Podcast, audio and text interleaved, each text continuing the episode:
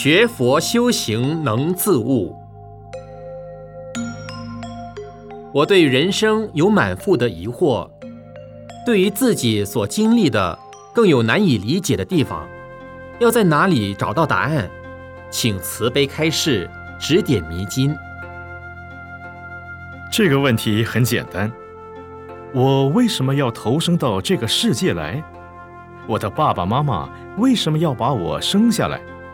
你可以时常去思考这个问题。我自生下来以后，又要吃饭，又要穿衣服，又要结婚，那不是太麻烦了吗？假使不要穿衣服，不要住房子，不要吃饭，那该多好呢？佛理不怕人怀疑，只要怀疑就可以开悟。大疑大悟，小疑小悟，不疑不悟。那么，你天天怀疑你自己，有一天你就会恍然大悟，那时就知道了。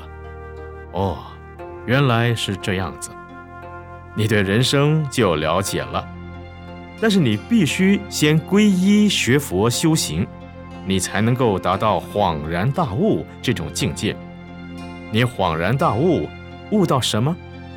这只有你知道，别人当然不知道。我们修行，如人饮水，冷暖自知。这个时候，你不要人家答复你，你自己就会知道了。